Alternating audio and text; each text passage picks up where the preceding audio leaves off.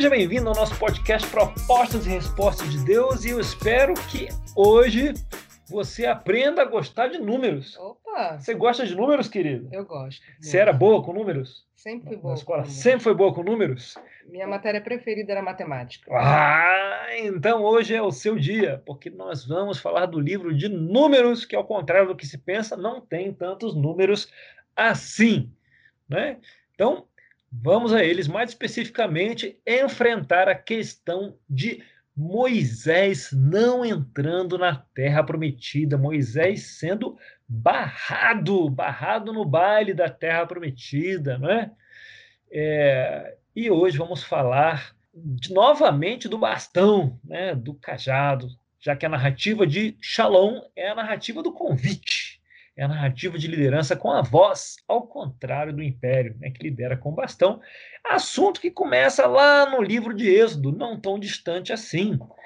Quando, se lembramos, né, tem um casamento ah, do povo com Yahvé, no episódio Lá Vem a Noiva, um dos meus preferidos depois que eles saem do Egito, né, e então se tornam esse reino de sacerdotes. E para aprenderem a ser sacerdotes, eles recebem o livro da lei, o livro de Levítico, um livro que fala de, do sacerdócio.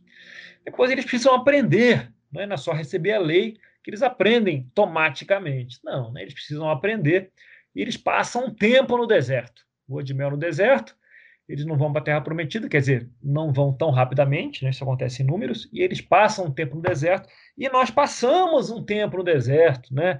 Tínhamos quatro conversas sobre o deserto, que aí para gravar demorou quase, quase 40 dias. Ó, ó, ó, 40 dias, que não são 40 anos, afinal de contas a gente não tem esse tempo todo, mas foram 40 dias na companhia de giestas, tamariscos, acácias, o que mais?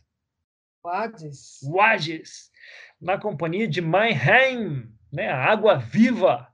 Então passamos um tempo aí e nos defrontamos. Então estamos na beira da Terra Prometida, aqui no, no, em números, vamos focar em números 20. Nós estamos na beira da Terra Prometida e a questão que se coloca é por que então Moisés não entrou na Terra Prometida? Então, para a gente começar, eu quero recorrer, eu sei que você já estava com saudade, a voz suave, melodiosa de Patrícia Duboc, aqui em números 20, de 1 a 13. No primeiro mês, toda a comunidade de Israel chegou ao deserto de Zim e ficou em Cádiz. Ali Miriam morreu e foi sepultada. Não havia água para a comunidade e o povo se juntou contra Moisés e contra Arão. Discutiram com Moisés e disseram: quem dera tivéssemos morrido quando os nossos irmãos caíram mortos perante o Senhor. Por que vocês trouxeram a Assembleia do Senhor a este deserto, para que nós e os nossos rebanhos morrêssemos aqui? Por que vocês nos tiraram do Egito e nos trouxeram para esse lugar terrível? Aqui não há cereal, nem figos, nem uvas, nem romãs, nem água para beber. Moisés e Arão saíram de diante da Assembleia para a entrada da tenda do encontro e se prostraram, rosto em terra, e a glória do Senhor lhes apareceu. E o Senhor disse a Moisés: Pegue a vara e com seu irmão Arão reúna a comunidade diante desta, fale aquela rocha, e ela verterá água. Vocês tirarão água da rocha para a comunidade os rebanhos beberem. Então Moisés pegou a vara que estava diante do Senhor, como este lhe havia ordenado. Moisés e Arão reuniram a assembléia em frente da rocha, e Moisés disse: Escutem, rebeldes, será que teremos que tirar a água desta rocha para lhes dar? Então Moisés ergueu o braço e bateu na rocha duas vezes com a vara. Jorrou água, e a comunidade e os rebanhos beberam. O Senhor, porém, disse a Moisés e a Arão: Como vocês não confiaram em mim para honrar minha santidade à vista dos israelitas? vocês não conduzirão esta comunidade para a terra que lhes dou. Essas foram as águas de Meribá, onde os israelitas discutiram com o Senhor e onde ele manifestou sua santidade entre eles. Muito obrigado, querido. Talvez você já tenha se deparado com essa questão né, e se perguntado, mas por que, afinal de contas, eu não entendi direito o que aconteceu aqui, por que, que Deus ficou tão bravo com Moisés e não deixou ele entrar na terra prometida? Né? Moisés ainda argumenta uh, depois, Deus não deixa. Então, já é, aprendemos a questionar, não é? Quando tem algo muito estranho é porque tem alguma lição ou algumas lições aí por trás. Nós temos esse Deus cheio de graça e de misericórdia, abundante em amor, um Deus santo, né? um Deus que era diferente dos outros deuses. Por que, que ele era tão diferente dos outros deuses, querido? Porque ele não, não usava o cajado como como um império. Não usava o cajado como um império e como os outros deuses que imitavam, né? Uhum. O, o, a natureza humana usavam né, o cajado, porque eram deuses criados à imagem do homem. Então ele é diferente porque ele não usava, ele usava voz. É um Deus que usa, né? É abundante em amor.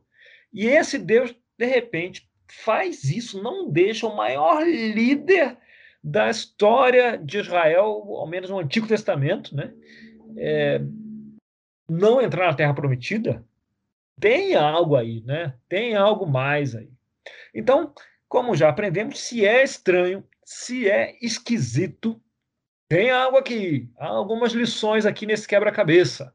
Vamos tentar enfrentar essa, essa questão, então. Algumas explicações que eu já ouvi ao longo da história. Né? Então, Moisés não teria entrado na Terra Prometida porque ele bateu na rocha duas vezes. Tadinho. Quer dizer, se ele tivesse batido uma vez só e ficado um pouco bravo, tudo bem. Mas ele ficou muito bravo. Então, por isso, ele não pode mais entrar na Terra Prometida. Você pode ficar um pouquinho nervoso, mas não muito. Faz sentido isso? Olha. tá bom. Então, já, já descartamos essa. A segunda, essa eu já. Essa primeira eu nunca acreditei muito. Mas a segunda eu já achei que fazia algum sentido. Quer dizer, Deus falou para ele falar com a rocha. Mas ele não obedeceu. Em vez dele falar com a rocha, o que, que ele fez? Bateu. Bateu quantas vezes? Duas. Duas vezes na rocha. Quer dizer, então, que ele teria sido barrado porque ele não foi capaz de seguir instruções.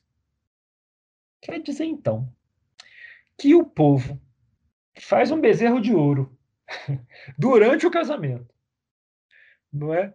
E faz uma festa idólatra lá e se entrega a um monte de coisa, não segue instrução nenhuma e o povo é perdoado, mas Moisés, quando não segue a instrução, para Moisés não tem perdão. Sem perdão para Moshe. Sem perdão. Né? Então, tá. Vamos dizer que está um pouco mais perto, mas não pode ser isso. Né? Tem que ser algo mais do que isso. É, terceira explicação que é uma explicação até é, é, mais famosa, parece mais elaborada, que é Moisés e Arão receberam eles mesmos o crédito pela água que saiu da rocha. Afinal de contas, eles falaram assim: será que vamos ter de fazer sair da água, sair água desta rocha para vocês? Hum. Quer dizer que eles falaram que eles estavam tirando a água da rocha, então eles teriam recebido um crédito que é de Deus. E ok? Isso é uma questão importante, aparece outras vezes, né? Uhum. Mas lembremos que nesse caso, lá no verso 8, apareceu Deus, Deus, Deus fala para eles: assim vocês tirarão água da rocha e darão de beber ao povo. Quer dizer, Deus tinha falado para eles que eles iam tirar água da rocha. Uhum. E Moisés estava meio que repetindo o que o próprio Deus tinha falado para ele. Então, eles tirariam água da rocha e claro que no final das contas era Deus que ia tirar, mas ninguém no povo acharia que era Moisés, né? Então faria sentido. Né? Todo mundo no povo sabia que Moisés não tinha esse poder diretamente, né? Que era Deus que faria isso. Então essa é uma explicação que soa um pouco mais elaborada, mas ela, ela meio que desmonta, né? Diante da, da profundidade da Bíblia, né? Vou investigar isso um pouco melhor voltando um pouco mais na vida de Moisés, né? que, afinal de contas, ele nasce como um israelita, não é? circuncidado, bonitinho, e para escapar do decreto do faraó, ele é resgatado, então, pela filha, né? a princesa, e cresce na corte egípcia. E cresce num lugar onde se usa a autoridade do bastão, do porrete, né? esse é o faraó, e ele ensina isso. Né? Ele aprende isso naquela corte. A cultura da corte é essa, é a cultura do bastão. E ele aprende os métodos egípcios. Moisés tem um coração mais parecido com o de Deus do que com o do faraó. Então ele se depara com um escravos israelitas apanhando de um egípcio e ele se enche de indignação e resolve a situação. E resolve usando os métodos que ele aprendeu, que é o método do egípcio. Como é que ele resolve? Descendo o porrete no egípcio, matando o egípcio, que é como ele resolvia as questões, e enterrando na areia. No, no deserto você não coloca debaixo do tapete, né, querido? É. Você coloca o problema onde? Debaixo da areia. Debaixo da areia. Muito bom. Foi isso que Moisés fez, que ele fazia. Então, esse é o Moisés que a gente encontra nesse ponto da história. Né? Um israelita que cresceu na narrativa egípcia. E ele sabe nacar, né? Nacar. Ele quer bater, né? Para matar. Quando ele responde ao clamor do oprimido. No coração de Deus, métodos egípcios, né? métodos violentos. Aos 40 anos, depois que descobre, que ele percebe que foi descoberto, ele foge para o deserto e encontra lá com Jetro em Midian. E em Midian ele passa quantos anos mais? 40 anos. Então ele foi lá, ele tinha quantos anos?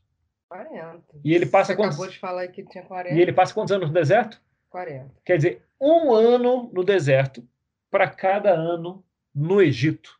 Para cada ano que ele passou no Egito aprendendo a usar o bastão, ele passa no deserto aprendendo a liderar as ovelhas. E como é que o pastor lidera as ovelhas?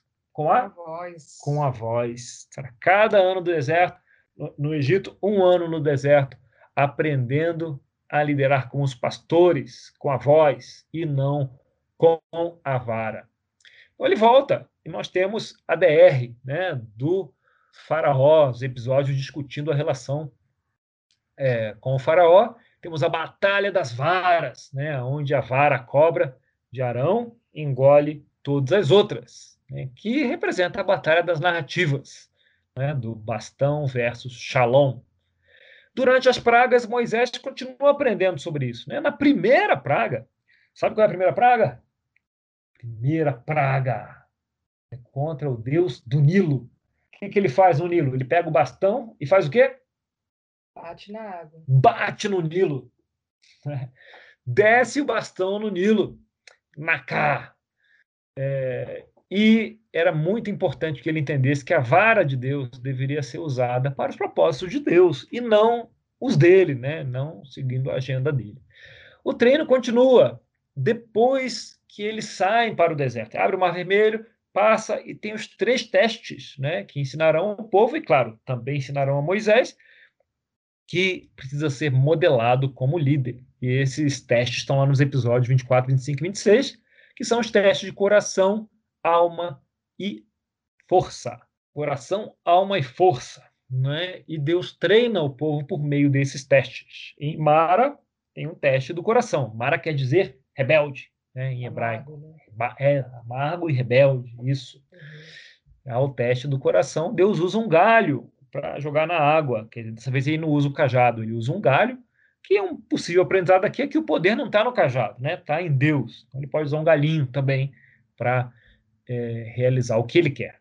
Essa é a jornada das varas, dos cajados e dos porretes e do que Deus quer ensinar. No teste da alma, o segundo teste, ele leva o povo até o Monte Horebe, onde, metaforicamente, né, episódio 25, ele eh, pede para Moisés nacar na rocha de Deus ou em Deus. Né? Lembra, Deus estava entre ele e a rocha é, e metaforicamente deveria bater em Deus e não no povo que merecia umas pauladas na cabeça. Mas era isso que Deus não queria ensinar a Moisés, né? ele queria ensinar outra narrativa.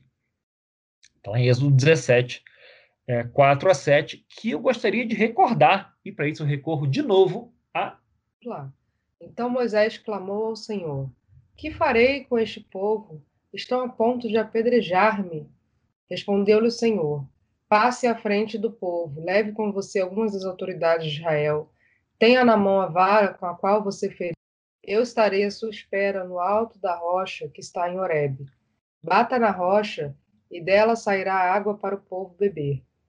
Assim fez Moisés, à vista das autoridades de Israel, e chamou aquele lugar Massá e Meribá, porque ali os israelitas reclamaram e puseram o Senhor à prova, dizendo: o Senhor está entre nós ou não?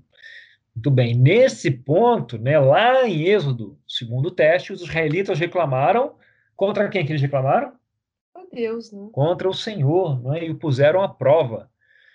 E esse lugar se chamava Massá e Meribá. Vamos guardar isso. E no terceiro teste, é, dos Amalequitas, né, onde Moisés levanta o cajado de Deus, em vez de usá-lo na cabeça de alguém. Afinal de contas, o treinamento de Moisés era esse. Né? O cajado era para ser usado para Deus.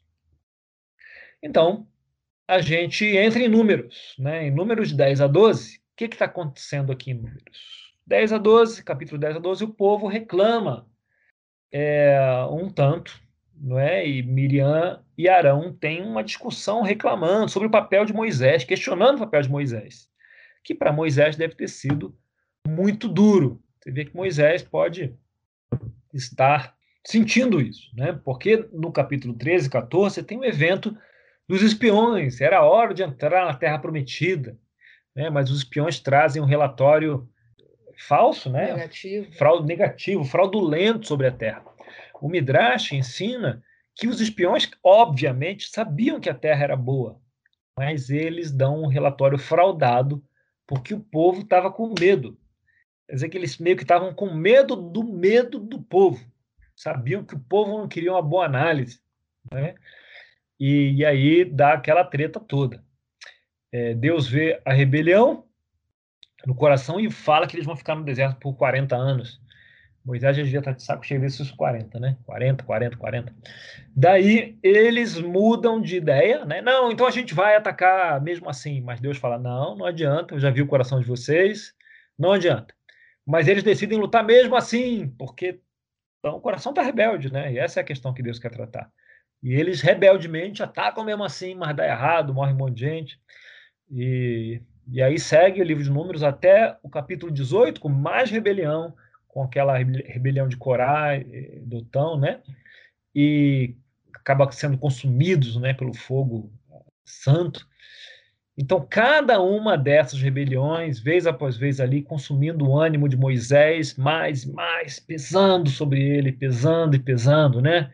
Que fase, né? Como se diz. E aí, nessa linha, chegamos a, aonde estamos, em Êxodo 20.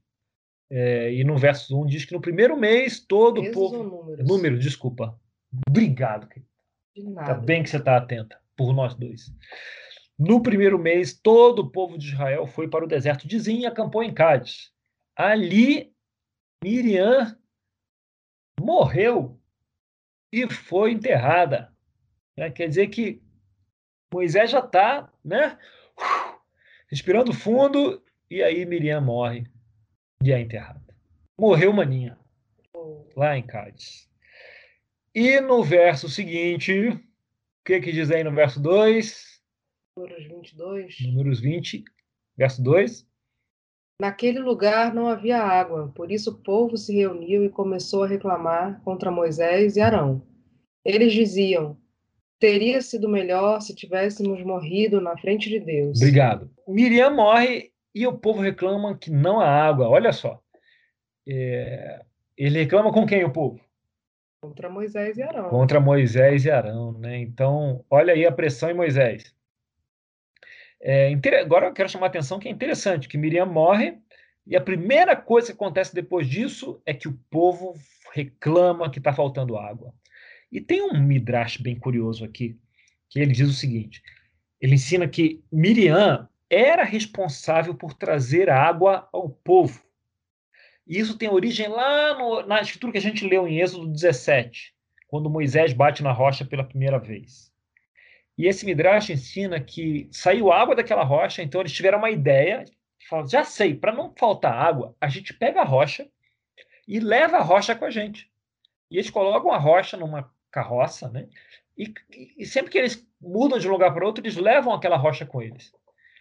E quando eles precisam de água, Miriam vai lá e ela fala com a rocha, que por sua vez jorra água e dá água para todos. Aparentemente, Miriam falava rochês. Falava com a rocha, a rocha entendia e espalhava água para todo mundo. E quem lê isso pela primeira vez acha, costuma achar que esse é o Midrash mais bobo de todos. Que coisa, que viagem, né? É, bem viajante. Bem, que coisa maluca. Mas, sempre tem um mais. Né? Se a gente olhar lá em 1 Coríntios, no capítulo 10, de 1 a 4, querida. Irmãos, eu quero que vocês lembrem do que aconteceu com os nossos antepassados que seguiram Moisés. Todos foram protegidos pela nuvem e passaram pelo Mar Vermelho. Como seguidores de Moisés, eles foram batizados na nuvem e no mar. Todos comeram da mesma comida espiritual e beberam da mesma bebida espiritual, pois bebiam daquela rocha espiritual que ia com eles, e a rocha era Cristo. Aham! Eles bebiam do quê, querida? A rocha espiritual. Que? Ia com eles. Eles bebiam de uma rocha espiritual que ia com eles. Ah, olha só. No grego, né, diz que bebiam dessa rocha que estava com eles. O que Paulo está fazendo aqui é uma alusão direta e óbvia a esse midrash que era de conhecimento comum da época, né? Tipo, explicando assim, tá? Sabe aquela rocha que a gente sempre fala no midrash, que acompanha eles? Pois é, essa rocha é Jesus. É o que Paulo está explicando aqui em 1 Coríntios 10. Né? Então, o Novo Testamento tem várias alusões ao Midrash, que eu, obviamente, perco todas, até que alguém ah, coloque a minha cara diante delas, esfregue a minha cara lá e desenha para mim, que foi o que aconteceu aqui, né, com o, o Marty e o Bema é, original. Agora, uma pergunta honesta aqui para você. Quantas vezes o povo reclamou de água. Imagine que você não leu a cola. Quantas vezes o povo reclamou de água aqui com Moisés? Acho mais dez vezes. Porque toda hora tem uma reclamação de água. toda hora tem uma reclamação de água. Não é? Ah, muito bem, muito bem. E curioso é que essa é realmente a nossa, é a nossa impressão. Não é? é e, e aparentemente você tem é, é, duas grandes reclamações de água aí nessa fase. É aquela que a gente leu, a primeira, né, lá em Meribá, que é durante a, o segundo teste, né, o teste da alma. Uhum. Né, e, e, e aí, quando Moisés chega até a rocha, bate na rocha e sai água. É, essa é a primeira vez. Depois disso, a, a próxima reclamação de água é depois que Miriam morre. Quer dizer, da hora que Moisés bateu na rocha a primeira vez até Miriam morrer, não tem reclamação de água. E aí, Miriam, de repente, de uma hora para outra, esse Midrash faz todo sentido, né? Sai água da rocha em Miribá, eles decidem levar a rocha com eles, Miriam fala com a rocha, parece que só ela aprendeu a falar rochês, até que ela morre e a água acaba de novo. E aí, quando ela morre, o que, que o pessoal fala? Precisamos de água! Reclama. Reclama de novo, né?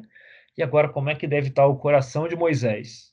O coração de Moshe durante esse tempo? Com o que, que ele está convivendo? Ah, com rebel... rebelião, rebeldia. rebeldia, reclamação, tristeza, frustração, luto da irmã, raiva, não é? E, e, tem uma coisa estranha acontecendo aqui, né? Quando Arão morre, é luto de 30 dias, Moisés também. Quando Miriam morre, só o povo enterra Miriam, enfim.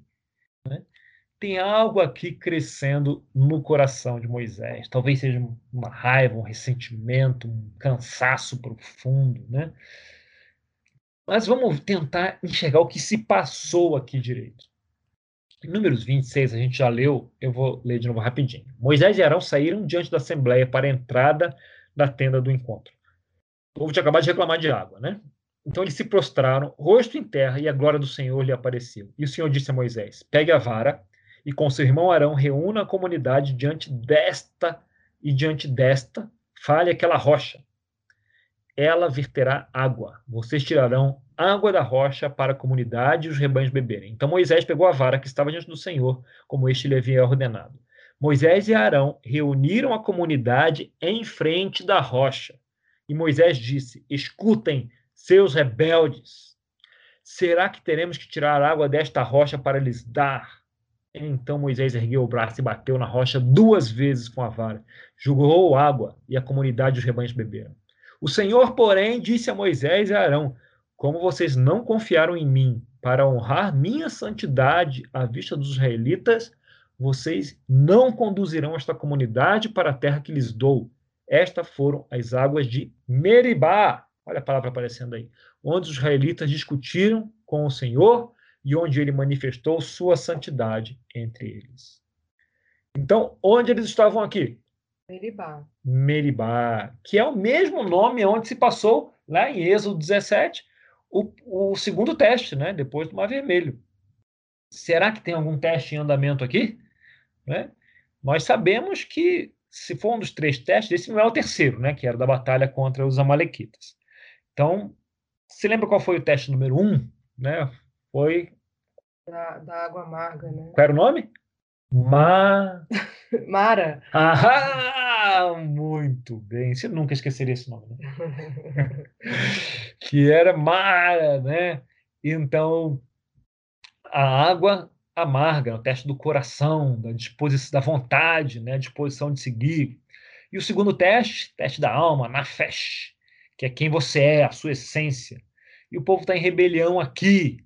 Né? Seria esse um teste de coração ou um teste de alma? Seria um teste do que aqui? Nem só, nem só de pão vive o homem ou não põe à prova o Senhor o seu Deus? É, é, é uma pergunta capciosa mesmo. Moisés aqui diz que eles estão rebeldes, não é? que eles estão mara. E qual foi o teste em que isso aparece? Não é? Aparece no teste do coração, das águas amargas, antes deles encontrarem as doze fontes com palmeiras. É, quando se fala em rebeldia, parece uma alusão ao primeiro teste. O povo está com dificuldade em esperar na palavra, está com sede e está reclamando.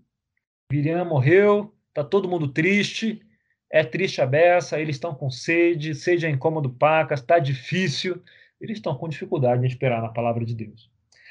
Aparentemente é o que Deus quer fazer aqui, né? ele quer aproveitar e fazer um teste, teste 1, um, teste do coração. Um teste que é confie que Deus proverá na hora certa, para eles aprenderem por meio do teste, né?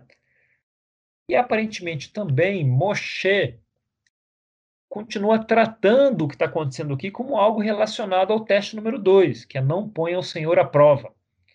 É, é, eles estão em Meribá, que não é o mesmo lugar, mas é o mesmo nome, né? É, eles estão em Kadesh, Cádiz, e não em, em Refidim. Então, lugar é diferente, mas é o mesmo nome.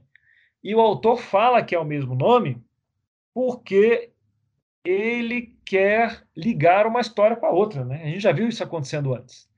Lá no verso 13 diz: Essas foram as águas de Meribá, onde os israelitas discutiram com o Senhor. Então, ele está ligando aqui as duas histórias. Só que tem outra coisa estranha. Agora, aqui em Números, os israelitas reclamaram de quem? É, com o Senhor, né? Sobre... Não, no, no, em, em Êxodo 17, eles reclamaram com Deus, né? Uhum. Deus tem que dar água para gente. Aqui eles reclamaram com quem? Moisés. Com Moisés. Nem é com o Senhor mesmo. Mas o autor aqui está usando palavras parecidas para ligar as duas histórias.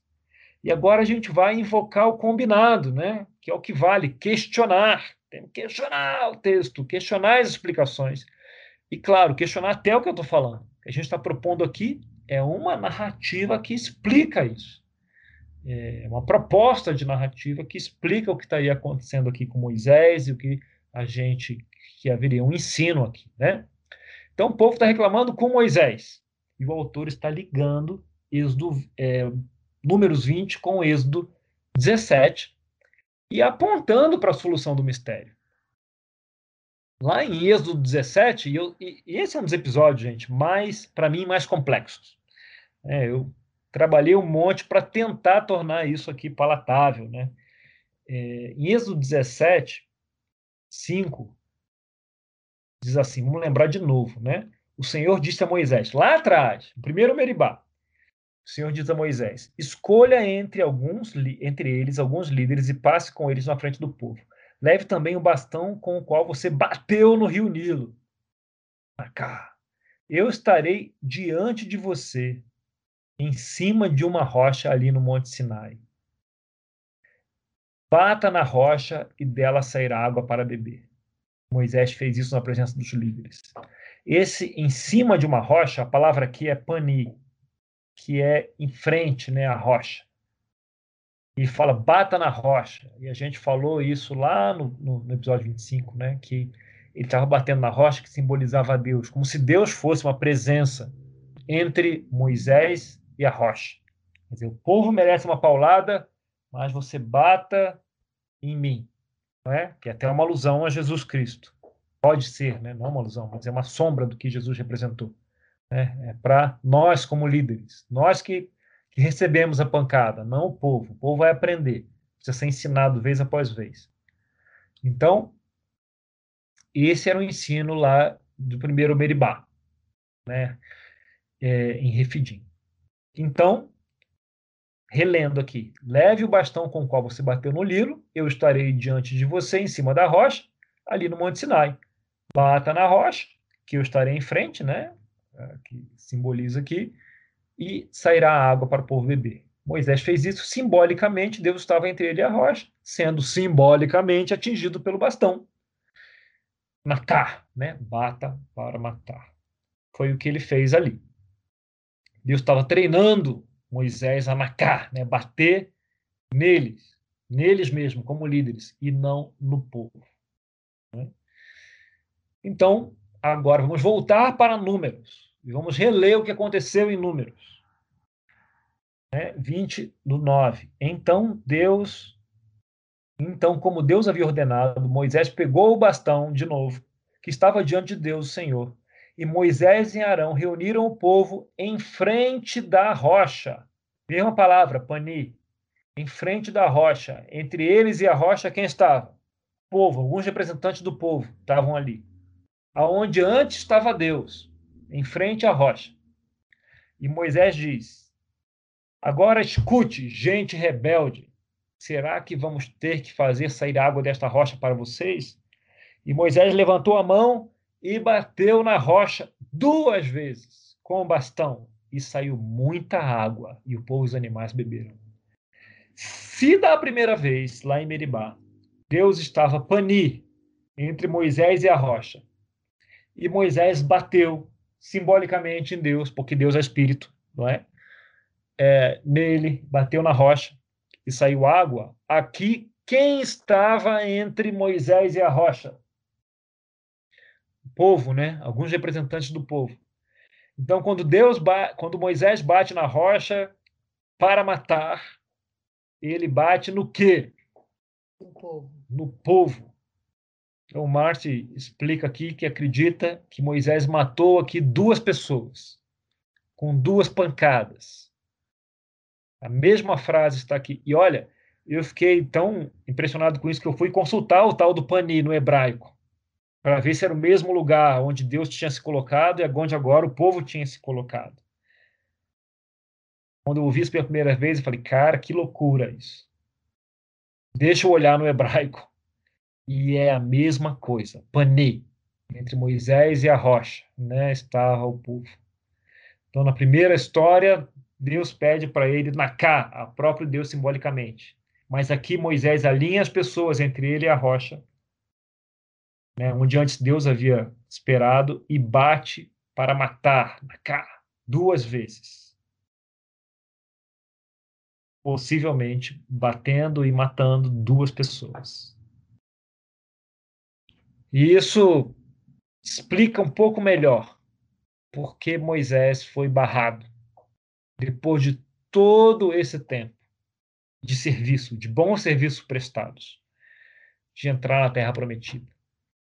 Teria que ser algo muito, muito sério para ele não poder entrar na Terra. E sabe, se parece estranho, vamos ver a resposta de Deus aqui.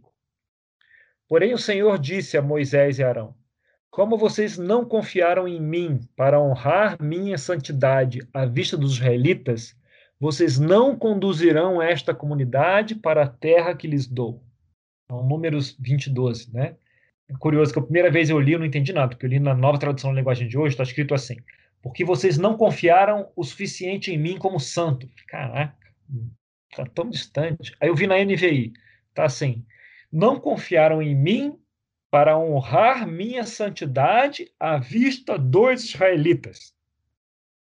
E no hebraico está assim: vocês não acreditaram em mim para me santificar aos olhos dos filhos de Israel. Então, traduzindo, é que vocês não demonstraram a mim como santo diante dos israelitas. Quer dizer, o que quer dizer santo mesmo? Separado. Separado, diferente. O que, que tornava Deus diferente dos outros deuses? Deus é um Deus o quê? Deus de misericórdia. Um Deus de amor, de misericórdia, enquanto os outros deuses são duros, humanos. Uhum. Então, o que é tornar Deus santo? Mostrar Deus misericordioso, um Deus que prefere apanhar ele mesmo, sacrificar ele mesmo, do que sacrificar o povo. O que é mostrar ele como santo? Um Deus que se sacrificaria no lugar do povo para que o povo pudesse mudar e crescer e aprender. Mas que Moisés, em vez de sacrificar a Deus, quem ele sacrificou? Os homens. O povo. O povo. Então, ao fazer isso, Moisés não honrou a santidade de Deus, ou como diz em hebraico, não acreditou nele, que era para falar com a rocha, não bater em ninguém nem na rocha, e mostrá-lo como santo aos olhos dos filhos de Israel. Né? Então saiu água, saiu água. Ia sair de qualquer jeito. Deus ia dar água para o povo. Mas Moisés perdeu uma enorme oportunidade de mostrar Deus como santo, como diferente aqui ao sacrificar o povo, né, e não a Deus como ele é, costumava fazer. É, então, poderia ter usado a voz. Né? Esse era o ensino que Deus estava querendo treinar Moisés aqui, usar a voz. Uhum. Como pastor, 40 anos no deserto aprendendo a usar a voz, sendo treinado, né? saindo do Egito, sendo treinado a usar a voz. Anunciado a narrativa de Shalom, mas Moisés usou a narrativa do império né, para resolver a questão. Usou a narrativa do bastão, depois de todo esse tempo. Pisou na bola. Pisou na bola. Então, faz sentido ligar esse Meribá com o outro Meribá. Tá vendo por que, que o autor ligou um com o outro? Uhum. Como o autor quis mostrar o que, que ele quis fazer aqui. Quer dizer, no outro o povo merecia uma paulada, mas a paulada foi em Deus. Agora Moisés não consegue demonstrar Deus como santo ao descontar toda a sua frustração, e era muita frustração acumulada no povo, né? Marcar, bater para matar. Oh, Moshe, depois de tudo isso, né, de todo o sacerdócio, de todo o ensino, você não demonstrou a minha narrativa, mas a do império, e não me mostrou como santo, como diferente. Uma pisada na bola bem grande. Então não seria mais ele, seria Josué. E olha, depois de tudo isso, a próxima história em números, a primeira coisa que acontece, a primeiríssima coisa que acontece é a história de Balaão. E Moisés aqui havia falhado em usar a voz. Mas Balaão tem um, um, um evento com a mula. E o que, que a mula usa para corrigir Balaão? A voz. A, voz. A mula fala com o Balaão. Que ironia, né? É. E é uma ironia nem tão fina assim. Né? Como a gente precisa aprender isso? Liderar com a vara é um belo atalho, é mais fácil, os resultados são mais imediatos, é muito tentador, mas, mas o resultado ah, no longo prazo, que era o que Deus queria fazer aqui, é, é muito pior, né? Sei que na minha história tem alguns relacionamentos machucados, não tem, querido? Tem. No, no, na minha história, gente que vem depois falar comigo, fora os que não vêm falar, não é verdade? Sim. Que eu usando a vara. Eu preciso aprender tanto com isso também. Deus tem trabalhado comigo para eu aprender a liderar com a voz e tem deixado claro os efeitos colaterais de liderar com bastão na minha vida. Como eu preciso aprender isso? É, e é curioso que no, no trabalho né, secular eu sou considerado sutil, suave pra caramba. Mas é, não, eu sei quanto que eu já causei de dano usando o bastão, quando não devia, claro, metaforicamente, né? Tantos de nós precisamos aprender isso, né, com nossas responsabilidades nos trabalhos que temos, como chefes, como professores. Mas não vamos fechar aqui, que afinal seria um tanto injusto, injusto e até ridículo, né? Terminar isso aqui criticando Moisés. Vamos ao epitáfio dele, que está lá no fim de Deuteronômio. O que, que diz lá, querido, em 34, 10? Nunca mais apareceu em Israel um profeta como Moisés, com quem o Senhor falava face a face. Nunca houve ninguém que fizesse maravilhas e milagres como aqueles que Moisés, obedecendo à ordem do Senhor, fez no Egito contra o seu rei, os seus oficiais e todo o seu povo. Nunca houve outro profeta que fizesse os milagres e as coisas espantosas que Moisés fez com grande poder na presença do povo de Israel. Uh, com quem o Senhor falava face a face. Você sabe o que significa face a face em hebraico? Não. Não, né? Claro, nem eu sabia. É, se a gente ficar de frente um para o outro, não seria isso. Se a gente encostar nossas testas um para o outro, olhando, olha para mim aqui, uhum, não seria isso. Se a gente é, nos abraçar encostando a testa e olhando um para o outro, não seria isso. Agora, se nós, além de tudo isso, a gente começar a se beijar, assim, isso seria mais perto do face a face, sabe? É, no campo romântico seria assim como um beijo entre amantes, né? O que reforça. Lembra a ideia do casamento lá no Sinai? Reforça a ideia do casamento. Isso seria o que hebraico quer dizer com face a face. Então, Moisés cometeu alguns erros grandes até e acabou não entrando na Terra Prometida por causa de um deles, né? Mas Moisés tinha um relacionamento com Deus que a gente pode chamar de relacionamento íntimo. A gente já usou essa expressão, né, várias vezes, relacionamento íntimo com Deus. Mas Moisés tinha esse relacionamento íntimo com Deus. Embora não tenha entrado na Terra Prometida naquele momento. Acabou entrando, né? mais de mil anos depois com Jesus, né, naquele acampamento. Mas ele tinha esse relacionamento íntimo com Deus e, de certa forma, por causa disso, ele já, já vivia, né? Uma terra prometida. Com certeza. Quem dera nós tivéssemos um relacionamento assim, né? Como o de Moisés. Ainda que é o que Deus quer ter conosco.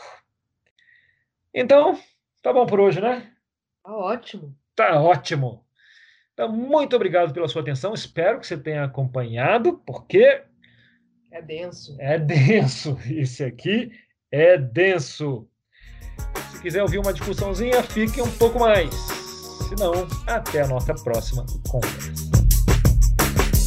E aí, senhores, louco demais? Não tem nem o que falar. tem nem o que falar. Gente, ó, eu confesso que quando eu ouvi isso a primeira vez, eu falo, cara, que viagem. Não sei se eu eu compro esse negócio, não. E aí eu fui, cara, eu voltei, eu vi uma escritura, coloquei em frente à outra, cacei no hebraico, vi o que era. E, e conforme eu ia pensando nisso, o negócio ia fazendo mais sentido na minha cabeça. Mais sentido. Vez após vez. E isso foi, no Bema original, dentro de um exercício que o Martin faz com os discípulos dele lá, com o grupo dele que é um projeto Agar, né? Agar, aquele, aquele Osnar do, do Leão, né? Que ele dá um desafio, o pessoal fica pensando algumas semanas nesse desafio. A gente não tem o mesmo projeto aqui. E aí ele tinha Êxodo 20, desculpa, números 20, o pessoal ir pensando naquela razão, naquele motivo, que é o quebra-cabeça. Então, quando ele traz essa aula, o pessoal já está com isso muito na cabeça. Uh, acredito que é bem provável essa essa solução de quebra-cabeça aqui apresentada pelo Martin que a gente é, trouxe aqui para o podcast.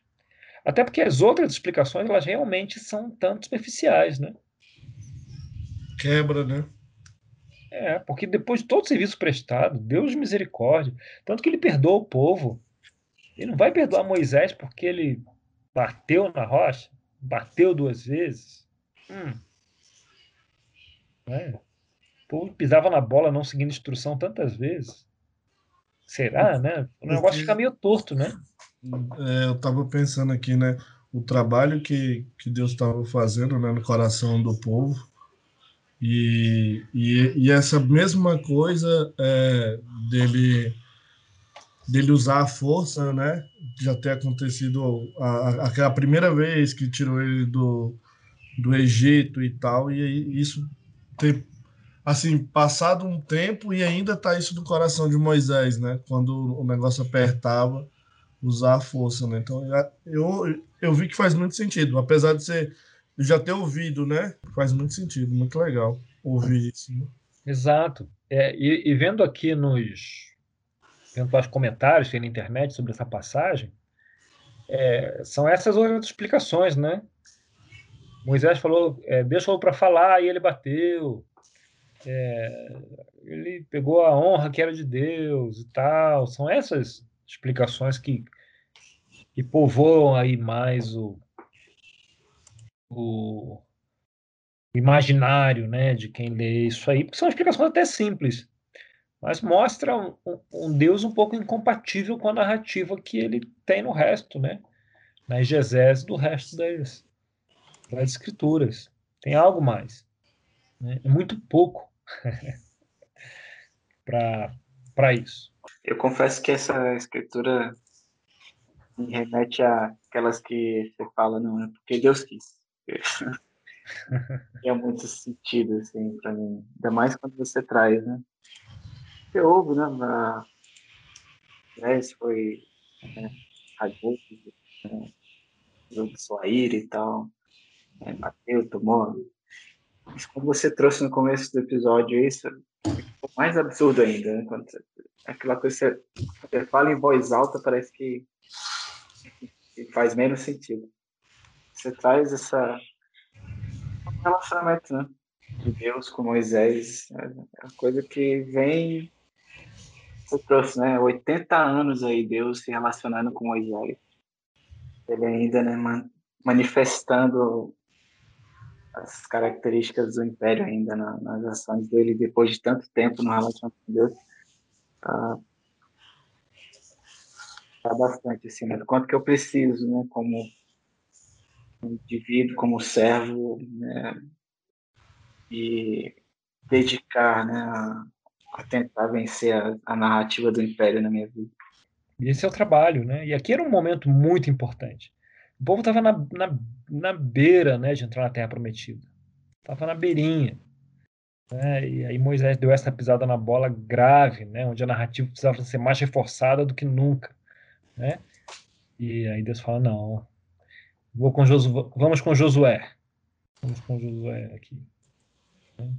Esse negócio passou da, passou da conta. Mas vou cuidar de você aqui. Vem comigo. Aqui no, monte. Moisés ainda é muito honrado. E tem um epitáfio dele lá em, em Deuteronômio, que é o nosso próximo papo. Que é o que Moisés deixa para o povo. É o livro que Moisés deixa para o povo antes de entrar na Terra Prometida. É como um, um, grande um arremate né, da Torá, o que, que ele quer ressaltar. É, mas Deus deixa o ponto marcado, né? Aqui de uma forma eterna, de quanto a narrativa dele é importante para ele, quanto a narrativa dele, quanto a santidade dele é importante, quanto se mostrar como santo é importante.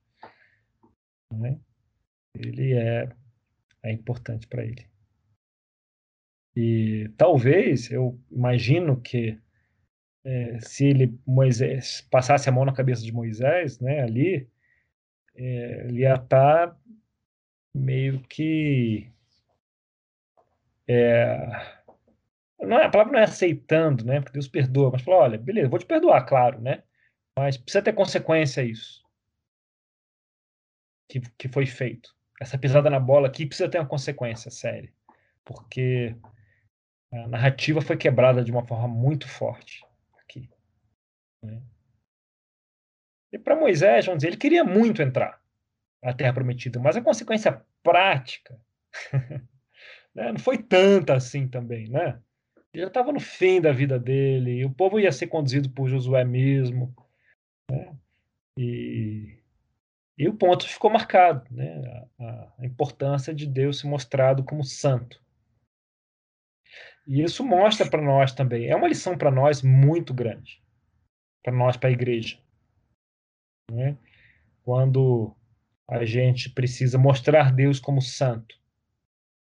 É, o discurso dos, do, do, do, dos grupos religiosos, de muitos grupos religiosos hoje, se assemelha a um discurso de, de ódio em alguns casos, né? contra homossexuais, contra né, pessoas que têm uma visão diferente é, da, do mundo espiritual, né, se assemelha.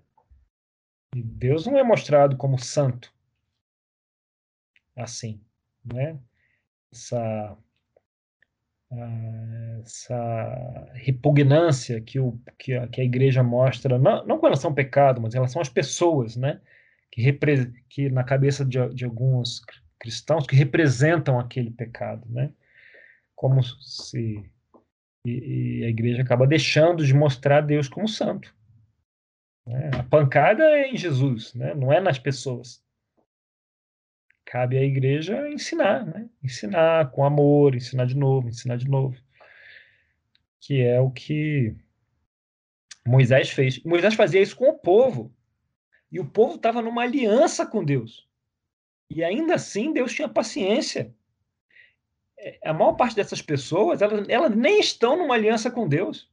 E às vezes a igreja tem esse discurso de, essa postura né, de repugnância, ou às vezes um discurso de ódio, em vez de um discurso de amor e de ensino, é, de vez após vez. Né?